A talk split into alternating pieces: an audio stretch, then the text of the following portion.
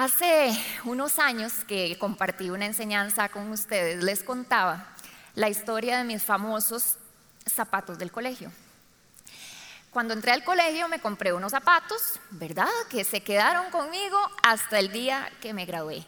A mí me encantaban los benditos zapatos, eran comodísimos y conforme pasaban los años como que ya el zapato se amoldaba mejor a mis pies que son un poco torciditos, entonces ya tenían como la forma de mis pies y bueno, aquella era lo máximo. Tenían un huequito exactamente en la punta del dedo gordo, entonces todo el mundo sabía que esos eran mis zapatos. Como buena mamá, mi mamá, ¿verdad? Ya cuando andaba como en décimo me decía, no, Marianela, o sea, ¿verdad? Esos zapatitos como que qué vergüenza, o sea, ya es hora de que cambies los zapatos. Y hubo un año donde dije, bueno, ahí voy a dar una oportunidad. Fui y me compré unos zapatos, los usé un día y dije, no, no, no, yo quiero mis zapatos, son comodísimos, tienen mi forma o mi deforma, ¿verdad? Me funcionan a la perfección, me quedo con estos zapatos. Un día no los encontraba y yo decía, qué raro, ¿dónde estarán? Y voy a buscarlos y voy a buscarlos y los encontré puestitos a la par de la basura. Em, y adivinen qué hice, los agarré, me los llevé y como les cuento se quedaron conmigo hasta el último día del colegio. ¿Por qué les cuento esta historia? Bueno, porque así como muchas veces nosotros nos encariñamos con prendas, con ropa, con cosas, tengo un amigo que durante como tres o cuatro años salía en todas las fotos con la misma camisa, como si solo esa camisa tuviera. Uno veía la foto y no sabía si era el 2010 o el 2015. Podría haber sido cualquier momento. Em, y era porque era una camisa que le encantaba y le fascinaba, entonces lo vacilábamos de que, bueno, que estuviera desteñida y así la cosa, ¿verdad? Él la seguía utilizando. Así somos nosotros, pero no solamente con las cosas materiales, sino que así somos nosotros con muchas conductas, pensamientos, hábitos, formas de actuar que tal vez nos hemos encariñado, hemos adoptado, no hemos tenido la disposición de cambiar, aunque el Señor nos hable, nos diga y nos muestre que nuestra forma de vivir y aquello con lo que nos revestimos cada día debe cambiar. Y eso es lo que vamos a estar conversando hoy, por eso la enseñanza se llama cambio de closet, para que podamos hacer esa introspección de cuáles son aquellas actitudes y pensamientos y formas de actuar que nos ponemos cada mañana y que decimos, este soy yo, así camino yo, así me visto, así me gusta. Y cuáles son aquellas cosas que el Señor nos ha dicho, no, lo que está a disposición de ustedes, este es tu nuevo closet, estas deberían de ser tus formas de pensar, estas deberían de ser tus formas de vestir. Y eso es lo que la palabra continuamente nos invita, ¿verdad? Por ejemplo, en Efesios 4:21 podemos leer que dice lo siguiente. Si de veras se les habló y enseñó de Jesús según la verdad que está en él, con respecto a la vida que antes llevaban, se les enseñó que debían quitarse el ropaje de la vieja naturaleza, la cual está corrompida por los deseos engañosos. Ser renovados en la actitud de su mente y ponerse el ropaje de la nueva naturaleza, creada a imagen de Dios en verdadera justicia y santidad. Este pasaje lo que nos dice es, había una forma de vivir que la verdad es que ya tienen que quitarse, son formas y actitudes que una vez que conocemos al Señor ya no aplican, ya pasaron de moda, ya no funcionan, estorban, pero debemos revestirnos de lo que el Señor nos llama. El detalle es que debemos nosotros estar dispuestos a pasar por esa transformación. Es una transformación que el Espíritu Santo hace en nuestras vidas, pero yo puedo decidir si me quedo con lo viejo o si me voy a lo nuevo. Hace unos años me fui a vivir afuera del país unos meses y bueno, iba a llegar al lugar y iba a ser como otoño, invierno, entonces iba a estar como frito. Entonces mi maleta iba llena de abrigo, bufanda, gorro, botas y como uno aquí no usa esa ropa, entonces cuando tiliche me encontraba de frío, yo me lo quería ir a poner allá, Entonces era un montón de ropa para frío. Pues divino el otoño y divino el invierno, pero llega la primavera y auxilio, o sea, esta ropa como que ya no me sirve. Y además, los que en algún momento han tenido que viajar con este tipo de ropa saben que no hay ropa que quite más espacio que un abrigo. Me estorbaba, no tenía espacio. Si yo les contara dónde vivía, o sea, yo podía estar ahí sentada en mi cuarto y podría decirles, estoy sentada en el cuarto o en la cocina o en la oficina o en la sala, porque todo era el mismo lugar, ¿verdad? Entonces, era un lugar diminuto, esa ropa me quitaba todo el espacio del mundo y ya no me servía, ya no hacía frío, hacía calor. Entonces, claro, y el presupuesto estaba limitadito como para ir divino a comprarse ropa. Entonces, cada persona que me iba a visitar le decía, bienvenido, pero puedes pasar y traerme una de las, de las ropitas que me quedó donde mis papás, por favor. Y si era de mucha confianza, se devolvía a Costa Rica con uno o dos de mis abrigos, ¿verdad? Para que sirviera de algo un poco ahí el, el viaje.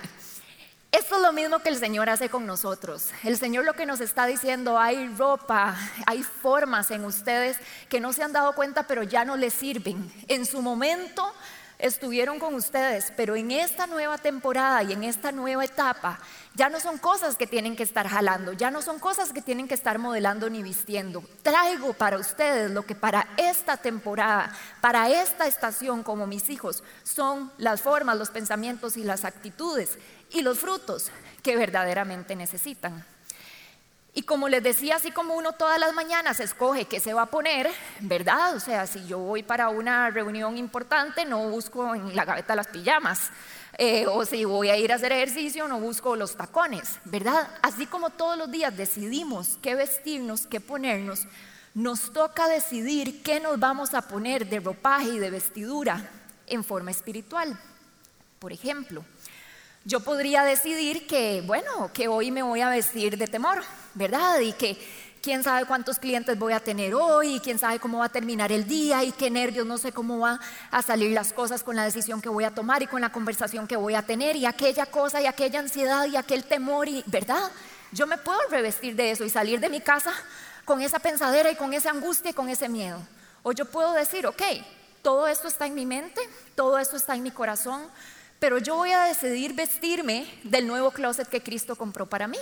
Yo puedo decidir vestirme con la verdad de que Él no me ha dado un espíritu de cobardía, que Él me ha dado un espíritu de poder, de amor y de dominio propio.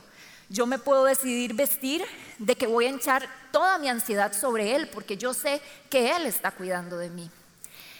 Yo podría decidir vestirme un día de culpa y condenación y vergüenza y andar pensando todo el día en todo lo que no hice bien, en todo lo que fallé, en todo lo que me equivoqué, en el daño que hice, ¿verdad? Y aquel cuchillo en el corazón por cómo hice esas cosas y no soy merecedor y qué mal. O puedo decir, ok, así me siento, pero yo voy a decidir vestirme de lo que Cristo dice. Y la palabra lo que dice es que no hay condenación para los que estamos en Cristo que Él ya pagó por nosotros. Y me pongo eso y salgo de mi casa con mi cabeza en alto, sabiendo que Él ya ha borrado mis pecados y mis faltas. Así también yo puedo decidir ser una persona que me revisto todos los días de queja, de envidia, porque las otras personas sí tienen y yo no tengo, porque yo pido y pido y no recibo, pero mi vecino sí, o de cómo lo cansado que estoy y lo difícil que está haciendo todo y salir de mi casa como aquel de la faula, refunfuñando, o yo puedo decidir vestirme de que, bueno, aunque las cosas no están tan bien como a mí me gustarían y aunque estoy cansado, porque somos humanos y eso es una realidad, yo me voy a vestir de gratitud, yo me voy a vestir de contentamiento, sabiendo que lo que tengo en Cristo es mucho más de lo que mis ojos estén viendo o mis manos estén tocando. Y de eso exactamente es lo que vamos a conversar hoy. ¿Qué actitudes prevalecen en nuestro corazón con respecto a la queja, a la envidia o con respecto a la gratitud y al contentamiento? Porque somos muy dados, y es una pregunta que voy a estar repitiendo hoy, a preguntarnos y decir y pensar, ¿por qué ellos sí ¿Por qué él sí tiene? ¿Por qué ella sí recibe y yo no? Mediten en su corazón si eso es algo que ha estado por ahí dando vueltas. La envidia se define como ese sentimiento de tristeza o enojo que experimenta la persona que no tiene o desearía tener para sí algo que otra posee. La Biblia continuamente nos recuerda que la envidia no debería de ser parte de nuestro caminar. En Gálatas lo menciona como una de las obras de la carne. En Santiago 3:14, si no me equivoco, dice que la envidia amarga nuestro corazón. Y en Proverbios dice que puede llegar a corroer nuestros huesos. O sea, lo que nos está diciendo es, no fueron diseñados para la envidia. La envidia los enferma físicamente y espiritualmente. Vemos personajes en la Biblia que por la envidia sus historias no terminaron bien. Si vemos o recordamos Génesis 4, la historia de Caín y Abel, cómo Caín tuvo envidia por el sacrificio y la ofrenda de su hermano y entonces lo mató. O en Primera de Samuel, donde Saúl, después de ser desechado por Dios y empieza a ver el respaldo que había sobre David, en lugar de tener una actitud de humildad, de arrepentimiento y de reconocer la voluntad de Dios, se llena de envidia y trata de matarlo. Ninguna de las historias claramente termina bien. Una vez, hace un tiempo, se me acerca una persona y me empieza a contar que la verdad había decidido que él iba a eliminar las redes sociales de su vida. Y yo dije, ay, qué dichoso, porque a mí se me va todas las horas del día ahí metida, ¿verdad? Qué bueno, vas a aprovechar mejor el tiempo. No, no, no, no es por eso.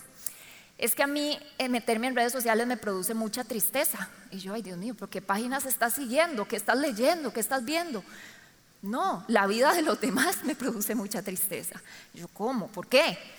De ahí, vos sabés lo que yo quiero casarme, ¿verdad? Sí, hablas de eso todo el santísimo día. Ajá, sí, sí sé. Em, ok, el fin de semana pasado me meto y ¿sabes cuántas bodas hubo? Tres. ¿Y sabes cuántos compromisos? Dos. Ah, sí, bueno, ahí no, no me di cuenta. Además, me decía, vos sabés lo que a mí me encanta pasear y siempre te ando diciendo que hagamos algo y que salgamos y que paseemos. yo, ajá. No tengo ni un cinco, entonces no puedo pasear. Pero me meto a Facebook y me encuentro el álbum de Europa, el corazoncito y la cosita, todo divino y todo el mundo paseando por el mundo. Y yo aquí metido trabajando. Y además llevo días, meses tratando de cambiar de trabajo. No lo logro, por eso es que no tengo un 5 para pasear. Y me sale ayer el selfie de una persona ahí estrenando trabajito. O sea, qué colerón, todo el mundo recibe, todo el mundo tiene y todo el mundo logra y yo no. Y yo lo que me quedé pensando fue, wow, qué capacidad ha desarrollado esta persona de poder ver lo que otros tienen que él no tiene. Porque esto que él no ha logrado recibir y que todavía no tiene, ha hecho que lo que sí tiene no importe. Se le olvidó todo lo que sí tiene, se le olvidó todo lo que sí funciona en su vida pero como otros tienen y él no, su corazón se ha llenado de tristeza y se ha llenado de frustración. Cuando nuestra mente empieza a dar vueltas alrededor de lo que otros tienen y nosotros no, estamos decidiendo abrirle la puerta a la queja y a la envidia y dejar de lado la gratitud y el contentamiento. ¿Cómo están nuestros corazones en esas áreas? Quiero que veamos una historia que Andrés la mencionó hace unas semanas, pero nos vamos a meter y vamos a, analizar unos detalles, que es, son dos personajes súper claros y evidentes que decidieron por la envidia y por el descontento y dejaron de lado la gratitud. Y es la famosísima historia del hijo pródigo que sé que todos conocemos. Esta historia está en Lucas 15 ¿verdad? Y entonces empezamos a ver que hay un par de personajes, em, bueno, un par de hijos, ¿verdad? Tienen el papá y el hijo menor le dice, eh, padre, la verdad es que me quiero ir de la casa, dame la herencia, dame lo que me pertenece. Em, y bueno, el papá dice la historia que reparte la herencia. Este hijo sale, se va de la casa y dice que empieza a gastar el dinero en cuanta cosa se le puso al frente hasta que llega un punto donde está metido con un montón de cerdos, ¿verdad? Comiendo comida de cerdito. Y él empieza a pensar, wow, en la casa de mi papá yo estaba mucho mejor. O sea, en ese momento los jornaleros de mi padre, o sea, los que trabajan para él, la están pasando mucho mejor que yo. Y dice la Biblia que él como que recapacita y dice, ¿qué estoy haciendo aquí? Voy a regresar donde mi padre. Entonces él regresa ¿verdad? Y nos acordamos de la bienvenida hermosa que le da el padre, dice que lo estaba esperando a lo lejos y él llega y le habla y se arrepiente y el padre le pone un anillo y la ropa y el fiestón y la cosa. Ok, vamos a quedar ahí. ¿Qué me pongo yo a pensar de esta historia? Cuando yo la leo, leo frases como los jornaleros, ¿verdad? Los mejores vestidos, hablan de anillos, de joyas, hablan de banquetes. O sea, me pongo a pensar que era un lugar donde había abundancia, donde habían mucho, ¿verdad? Y además si veo la reacción y el corazón del Padre, me pongo a pensar que era un lugar donde aparte de haber abundancia material, había abundancia de amor, ¿verdad? Em, entonces, si era un lugar así de lindo, de hermoso, de donde había de todo, ¿por qué este hijo quiso irse? Y la historia no nos lo menciona, ¿verdad? Nada más dicen que, salió y que decidió irse. Pero yo me pongo a pensar que posiblemente él intuyó, creyó, pensó que lo que podía ver afuera de la casa del padre era mejor de lo que había dentro, si no, no hubiera querido salir. Posiblemente él dijo, los, que allá, los de allá afuera tienen cosas que yo no tengo, porque ellos sí y yo no, voy a ir por eso. ¿Verdad? Posiblemente él no estaba valorando todo lo que había en la casa de su papá y por eso quiso ir a buscar lo que él sentía que sí lo iba a satisfacer. ¿Por qué les digo esto? Porque examinemos nuestros corazones. ¿Cuántos de nosotros amamos al Señor, le conocemos, lo servimos, estamos con Él?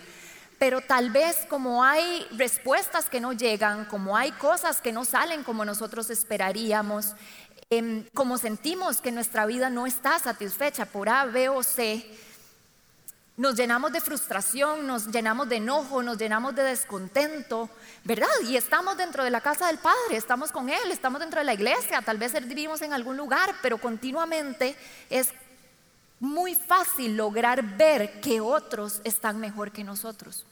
Y eso es muy peligroso porque quiere decir que le estamos dando un lugar de mayor privilegio ante nuestro corazón, nuestro gozo, nuestra paz y felicidad a las cosas que al mismo hecho de estar en la presencia del Padre. Para este hijo, lo que a él le hacía falta o percibía que le hacía falta, se convirtió en algo mucho más importante que la herencia que él ya tenía con su padre y que la misma presencia y compañía de su padre. ¿Cómo está tu corazón? ¿Te has llenado de frustración, de enojo, de envidia, de descontento, de amargura, aún sin haberte alejado del Señor, porque sentís que las cosas no funcionan? O aunque las cosas no estén caminando como quisiera, seguir diciendo, Señor, nada de lo que tengo es mío. Todo es por vos y para vos. Vos sos el de los sís y los nos. Y si algo no ha llegado, entiendo que vos seguís siendo rey. Y mientras yo esté aquí con vos, mi tesoro no va a ser lo que me das, vas a ser vos.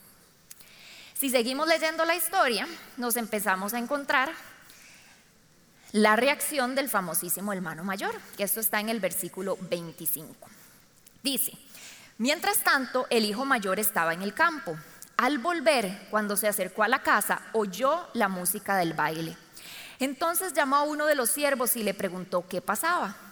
Ha llegado tu hermano, le respondió, y tu papá ha matado el ternero más gordo porque ha recobrado a su hijo sano y salvo. Indignado, el hermano mayor se negó a entrar. Así que su padre salió a suplicarle que lo hiciera, pero él le contestó, Fíjate cuántos años te he servido sin desobedecer jamás tus órdenes y ni un cabrito me has dado para celebrar una fiesta con mis amigos. Pero ahora llega ese hijo tuyo, ese, ¿verdad? Que ha despilfarrado tu fortuna con prostitutas y tú mandas a matar en, su honor el ternero más gordo. O sea, estaba bravísimo. Hijo mío, le dijo su padre, tú siempre estás conmigo y todo lo que tengo es tuyo. Pero teníamos que hacer fiesta y alegrarnos porque este hermano tuyo estaba muerto, pero ahora ha vuelto a la vida. Se había perdido, pero ya lo hemos encontrado. La reacción del hermano mayor fue, ¿por qué él sí y yo no? No tienen que levantar la mano los que se relacionan con eso. Y el padre en su sabiduría y en su amor, ¿verdad? Lo que viene y le dice es, hijo, estás poniendo tu atención en el anillo, en el ternero, en el vestido, en la celebración. Y has dejado de poner tu atención en mí. Se te ha olvidado que yo siempre estoy contigo. Se te ha olvidado que vos y yo no nos hemos separado. Y no solo me tenés a mí, sino que en mi gran amor, todo lo mío, todo lo que tengo en esta casa es tuyo. Pero eso dejó de importar porque te pusiste a poner atención en lo que otro estaba recibiendo. Y pensaste que eso otro era mucho más valioso de lo que vos ya tenías. Qué importante esto, porque cuántas veces estamos poniendo nuestro corazón, nuestra satisfacción, nuestra felicidad, nuestra plenitud en cosas materiales, al punto de que hemos dejado que eso sea lo que determina nuestro contentamiento y nuestra gratitud. Y como eso no está, entonces no hay agradecimiento, no hay deleite en la presencia de nuestro Padre. Y es que tenemos que recordar algo, o sea, el mensaje del Padre aquí es lo que les venía diciendo. Nuestra relación con Él no se trata de lo que Él nos da, no se trata de sus bendiciones, eso es añadidura y es hermosísimo ver cómo Dios va cumpliendo las peticiones de nuestro corazón y nos chinea. Pero es que nuestra relación con Él no se trata de eso, porque nuestra relación con Dios no debería de ser una relación de un Dios solamente proveedor. Nuestra relación con Dios es una relación de papá. Es una relación de que somos hijos. Y nuestra bendición, nuestra relación con Él se basa en lo que Él es, en lo que Él ya hizo en la cruz, no en lo que Él ha decidido darme o en lo que Él ha decidido quitarme. Nos estamos relacionando con Dios solamente como alguien que provee, solamente a alguien al que puedo acercarme para recibir su ayuda, o me estoy relacionando con Dios como un papá. Y yo sé que Andrés hace como 15 días, ¿verdad? Nos motivó a esto y nos habló de esta verdad y nos recordó la importancia de poder relacionarnos con nuestro Dios como nuestro Padre, que de eso se trata, ¿verdad? De eso se trata. Y en ese momento les voy a abrir mi corazón. Em, cuando yo oí que Andrés empezó a hablar de eso, yo dije, auxilio. Yo esta enseñanza, la de hoy, ya la tenía caminadita, ¿verdad? Porque hay personas que hacen una enseñanza en dos días, yo tengo como adecuación curricular en eso, entonces duró como tres meses. Y yo dije, Señor, ese era mi tema, ¿verdad? Y empecé como a tragar grueso. Y dije, no me va a dar tiempo en mi humanidad, ¿verdad? Qué necios que somos. Y el Señor lo que me dijo, oh, no, no es su tema, número uno, ¿verdad? Y número dos, no, es que es una verdad que quiero que vuelvan a escuchar. Es una verdad que necesito que interioricen, que si ya empezaron a caminar en eso hace años, lo recuerden. Que si hace 15 días donde lo escuchamos aquí, nació esa inquietud en sus corazones, no lo olviden y lo refuercen. ¿Por qué? Porque el error o lo que podemos ver clarísimo en esta historia del hijo pródigo es que ninguno de los dos había entendido lo que significaba ser hijo. No lo habían entendido. No habían entendido que su valor, su tesoro, no eran las cosas, era la presencia de su papá y era cómo ellos podían relacionarse con él. Si a usted le cuesta todavía relacionarse con Dios como su papá, es un proceso y es una revelación que el Espíritu Santo por su gracia nos da. Siga pidiendo, siga pidiendo para que sus ojos sean abiertos y para que su mente y su espíritu puedan entender lo hermoso que es poder tener una relación con Él como Padre, ¿verdad?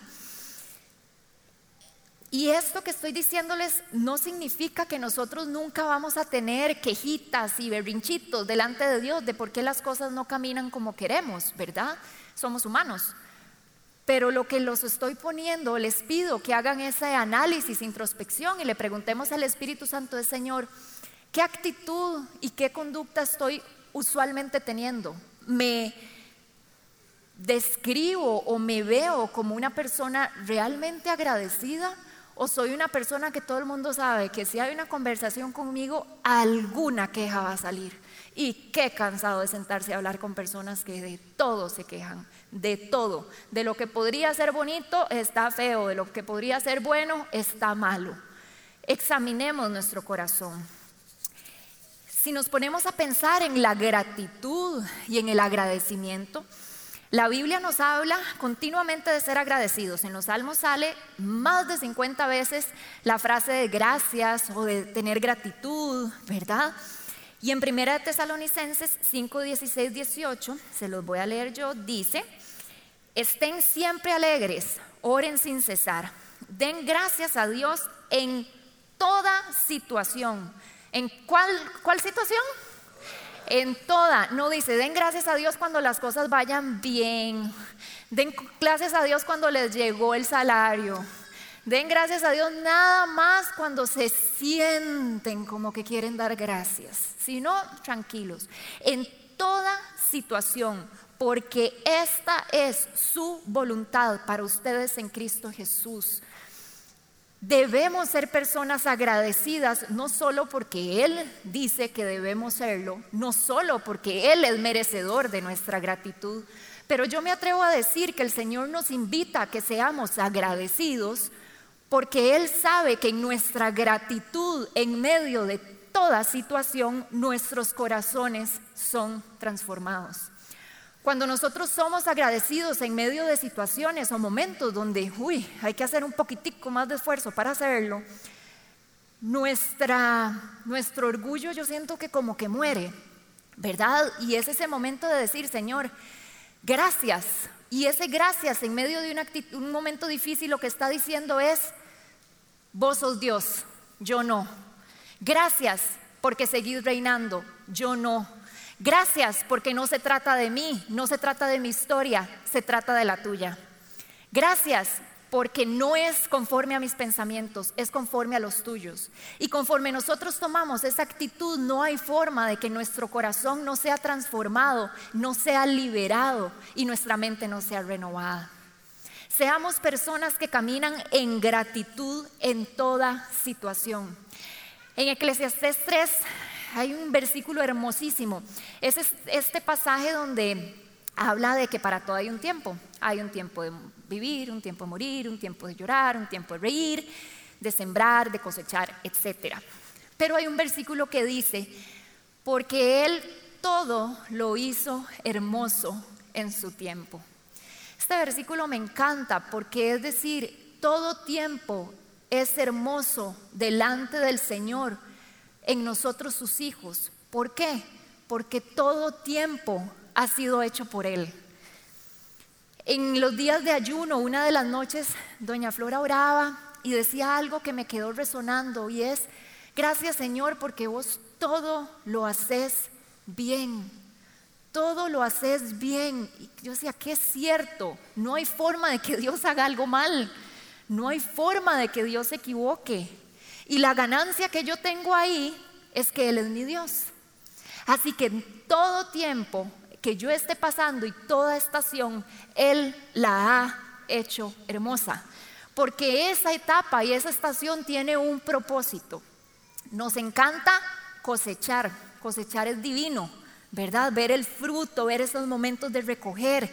Sembrar es cansado, sembrar hay que tener fe, sembrar hay que darle y darle y darle y es agotador. Lo que pasa es que si no sembramos, no cosechamos. Toda estación y todo tiempo, Él lo ha hecho hermoso. Demos gracias al Señor en todo tiempo en el que nos encontremos. Amén. En Filipenses 4, Pablo nos enseña lo que él había aprendido en medio de su caminar con Cristo. Y era que él no necesitaba una, ¿cómo lo ponemos? Un asunto material, ambiental específico para poder estar satisfecho y contento.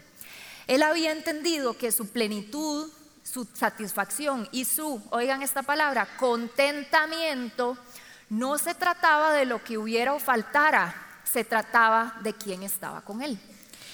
Y eso lo vamos a leer en Filipenses 4:11, que sé que algunos hasta se saben de memoria el versículo, que dice lo siguiente. No digo porque tenga escasez, pues he aprendido a estar contento en cualquier situación. Sé vivir con limitaciones y también sé tener humildemente. Sé tener abundancia en todo y por todo estoy enseñado. Tanto para estar satisfecho como para tener hambre. Lo mismo para tener abundancia que para sufrir necesidad. ¿Y qué dice este? Todo lo puedo en Cristo que me fortalece, que nos lo sabemos de memoria y nos encanta, divino. Pero lo que Pablo estaba diciendo aquí es todo lo puedo en Cristo que me fortalece en cualquier circunstancia que esté, porque yo sé que se trata de Él y no de mí. Sé que es en sus fuerzas y no en las mías, ¿verdad? Entonces, mi contentamiento, no importa si hay o no hay, se trata de que Él está conmigo. Y vean qué importante esta parte. Así como en Cristo somos fortalecidos para el contentamiento de cualquier circunstancia y cualquier situación, así en Cristo es donde nosotros tenemos otro montón de bendiciones por las cuales dar gracias, por las cuales estar agradecidos. Porque lo que les quiero decir con esto y todo este, ¿verdad? Pedazos que he ido pegando lo que quiero dejarles en el corazón es que de lo que se trata es que cada mañana ustedes y yo nos revistamos de Cristo. Amén. En Efesios 1 dice que en Cristo hemos sido bendecidos con toda bendición espiritual. Usted levántese cada mañana y aunque su refri esté vacía y aunque los numeritos estén en rojo, usted se va a vestir de que usted en Cristo es bendecido y ha sido bendecido. En Cristo somos escogidos. Qué bonito, porque esto quiere decir que en Cristo nosotros tenemos un propósito, que no tenemos que andar ahí por la vida viendo y filosofando a ver para qué servimos, que es paréntesis la campaña en la que estamos estudiando. ¿Verdad? Qué bonito saber que mi vida no es una cosa al azar, sino que Cristo la escogió. Y si hay días donde yo estoy en crisis existenciales, ¿verdad? Em, sobre todo si hay adolescentes, que eso es muy normal. Levántese cada mañana y diga, aunque a veces siento que no sé para dónde voy, Señor, gracias porque yo me revisto de que he sido escogido por vos y de que vos tenés un propósito sobre mi vida. En Cristo somos santificados, en Cristo usted ha sido apartado. Y esto también es una belleza, porque también en Cristo hemos sido perdonados. Y eso quiere decir, y para mí es un descanso, que esta yo sí me la tengo que poner como ocho veces al día, ¿verdad? De decir, Señor, gracias. Porque cuando vos me ves, no me ves a mí, no ves mis faltas, no ves mis debilidades, mis incapacidades, mis errores, no ves lo que me cuesta y lo que no he logrado hacer. Señor, gracias, porque cuando vos me ves, ves a tu Hijo Jesús. Y gracias a eso es que yo hoy me puedo vestir de que he sido aprobada, sello de aprobada. En Cristo somos adoptados, tenemos familia, tenemos papá, tenemos identidad y en Él somos herederos. Todo esto, con todas estas verdades, no hay forma de que nosotros salgamos de nuestra casa sintiéndonos huérfanos, sintiendo que nuestras situaciones no tienen solución, sintiendo que no valemos, sintiendo que no somos amados. El Señor lo que nos invita en esta mañana es que usted todas las mañanas abra ese closet espiritual quite lo que usted sabe que ya no es parte de su vida, que le estorba, que le roba, que le quita y póngase a Cristo. Porque esa ropa que Él nos ha entregado es hermoso, porque yo lo que visualizo es como que lo que el Señor trae delante de mí para que yo me revista no tiene ni talla, tiene la talla de Cristo. Y por eso es que yo puedo caminar con mi cabeza en alto día a día, sabiendo quién soy en Él y quién es Él. ¿De qué actitudes te seguís revistiendo? ¿Qué actitudes no has querido cambiar porque sentís que ya estás moldeado a ellas, como me pasaba a mí con mis zapatos? ¿Qué actitudes decís, ay, qué necedad, ya la gente sabe que así soy yo, así me comporto yo, así pienso yo, ¿por qué voy a cambiar? Ya estoy muy viejo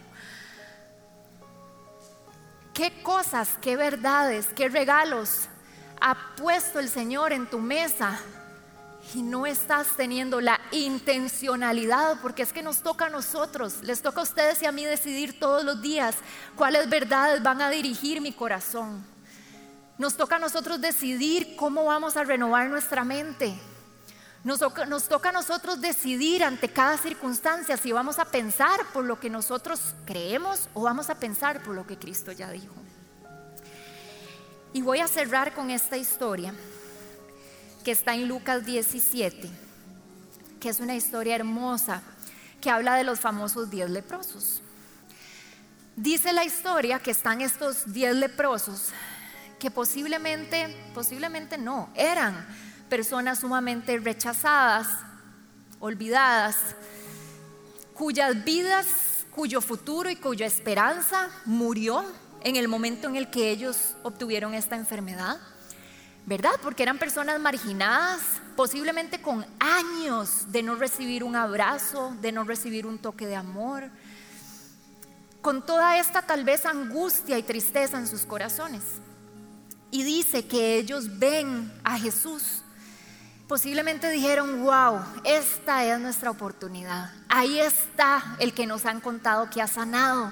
Ahí está el que nos han contado que echa fuera demonios. Él tiene poder. Este es nuestro momento de retomar nuestra vida, de volver a tener un propósito, una oportunidad, de volver a nuestras casas. Y dice la historia que empezaron a gritarle, Señor Jesús, ten misericordia de nosotros. ¿Verdad? Y Jesús se vuelve y les dice, bueno, vayan y se presentan a los sacerdotes. Y ahí de camino fueron sanos. Ahí de camino ellos recibieron el deseo de sus corazones. Ahí de camino ellos fueron testigo del poder sobrenatural de Dios. Ahí la vida retomó propósito, sentido y esperanza. Yo no me puedo imaginar lo que ellos sintieron cuando vieron que sus cuerpos estaban limpios. La peor miseria de sus vidas, su peor vergüenza, acababa de desaparecer. Pero a pesar de todo eso, la historia nos dice que uno solo fue el que dijo, yo necesito volver a donde Él está. Ay, yo necesito volver y darle gracias. Gracias por lo que Él ha hecho en mi vida. Gracias porque Él no tenía por qué haberme sanado, pero Él decidió hacerlo. Gracias porque mi oscuridad se ha convertido en luz.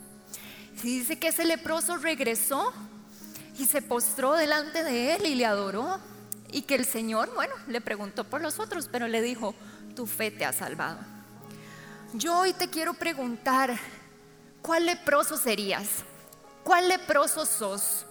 ¿Sos el que en medio de ver el poder sobrenatural de Dios, su gracia, su misericordia, su fidelidad, aunque a veces no sos fiel, su amor incondicional por vos, está teniendo esa determinación de decir, Señor, aunque hayan cosas con las que yo no esté de acuerdo, el lugar que me corresponde es humillado delante de ti porque lo que sí tengo no lo merezco.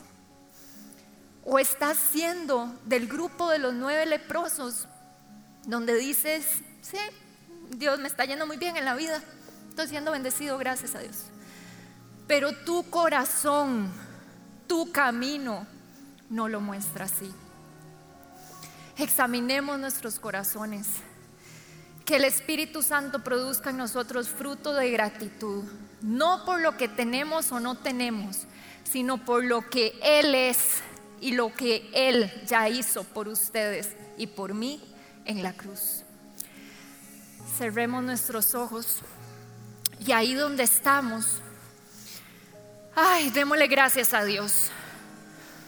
Por cuántas veces nos ha pasado por alto bendiciones en nuestro camino que han venido de Él y que tal vez a veces hemos creído que fue nuestra fuerza, nuestra capacidad, nuestra inteligencia, nuestros contactos, nuestras estrategias, pero que en realidad Él nos dice no fue nada de eso, fui yo.